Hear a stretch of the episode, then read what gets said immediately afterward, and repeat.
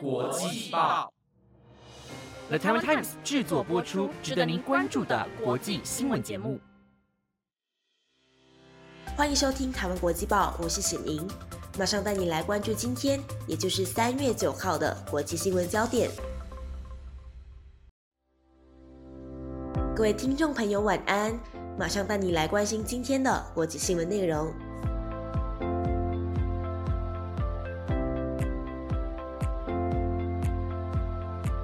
今天的国际新闻焦点包括了：俄罗斯雇佣兵称已经夺下巴赫姆特东部，欧盟紧急提供乌克兰炮弹；土耳其救灾慢半拍，总统埃尔段面临二十年来最难的选举；希腊五万人在示威罢工，抗议铁路安全疏忽；加拿大废除歧视性法规，不再限制堕胎。LGBTQ 不再被视为猥亵。泰国五月大选，总理帕拉育或下周提前解散国会。如果你想要了解更多的国际新闻内容，那就跟我一起听下去吧。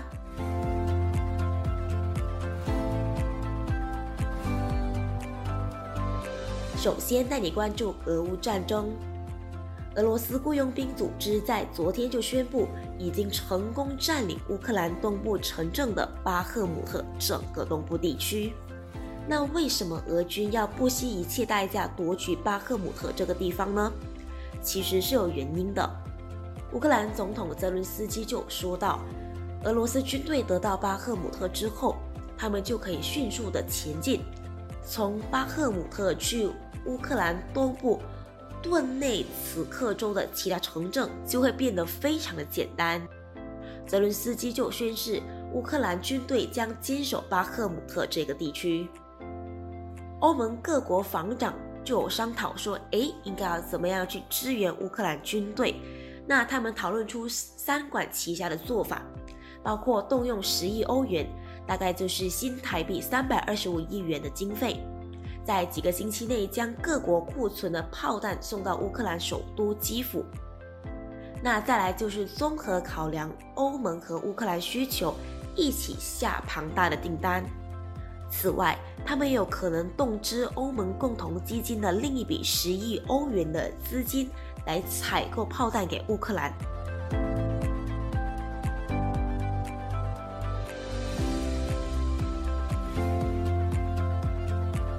接着带你了解的是土耳其总统在来临大选所遇到的问题。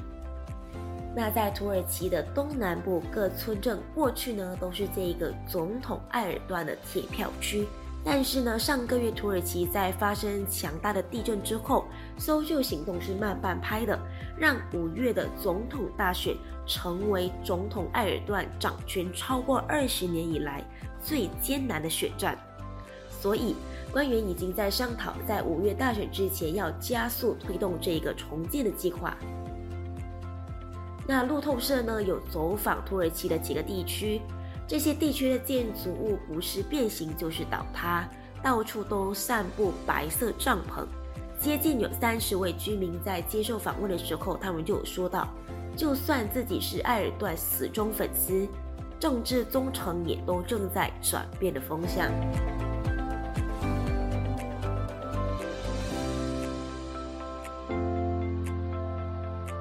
不知道听众朋友是否还记得，在上个星期希腊发生火车对撞的事故呢？那在上个星期四的 podcast 就跟大家聊到，这起事故呢是希腊历年来最严重的铁路事故。在二月二十八号的时候，在中部城市拉里萨附近发生，一辆载有大概三百五十名乘客的列车和一辆货运列车对撞，到现在还有十四名的伤者住院。当天在附近车站值班的站长就承认，他忘了将其中一辆列车变换轨道，以至于两辆列车对撞，而他已经遭到逮捕，并且以过失致死罪及中断交通罪起诉。那如果这位站长被判有罪的话，他就会面临无期徒刑。但是呢，民众对于政府这十几年来管理铁路网失当，还有就是。没办法推动安全改革的这一个事情感到非常的愤怒，所以呢，今天又在全国各地举行示威。而根据警方的说法，示威人数总计有超过五万人，成千上万的劳工也进行大罢工，抗议这一场造成五十七人死亡的悲剧。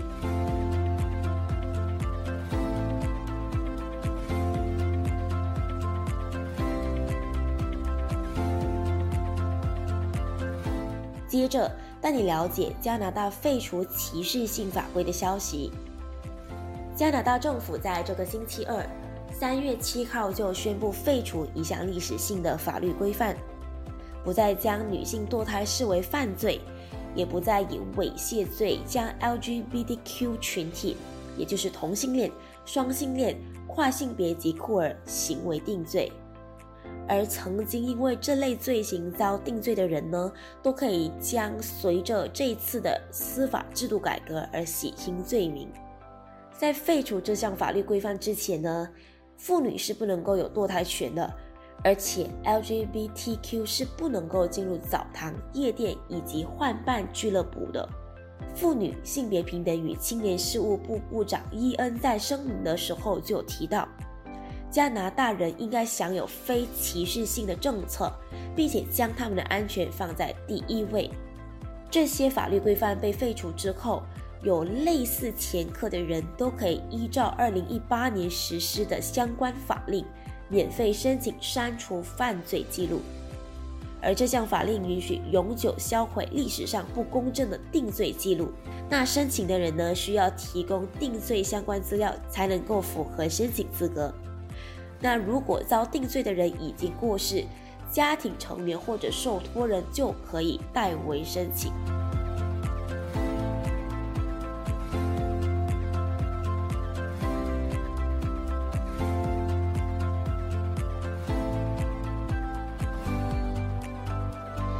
最后带你关心的是泰国大选。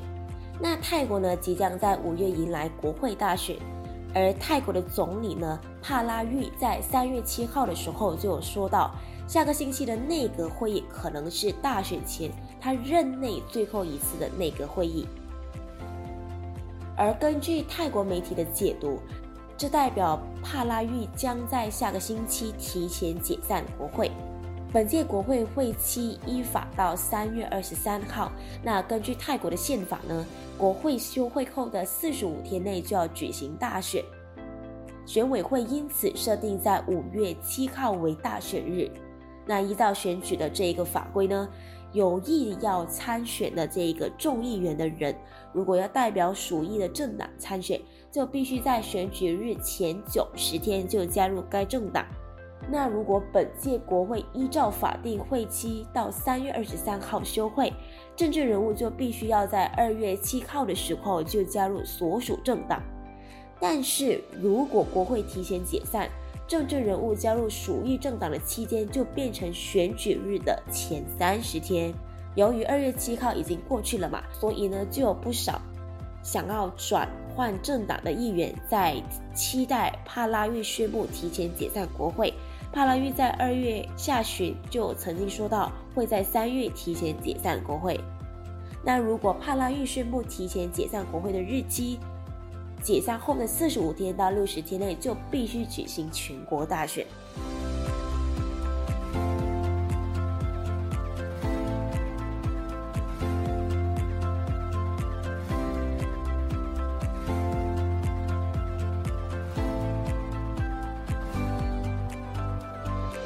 那以上就是今天的台湾国际报新闻内容，是由 The Taiwan Times 制作播出。不知道你对今天的哪一则新闻是更加印象深刻的呢？如果你有任何的想法，都欢迎你在 Apple Podcast 或者 IG 私信我们哦。感谢你的收听，我是显宁，我们下次再见。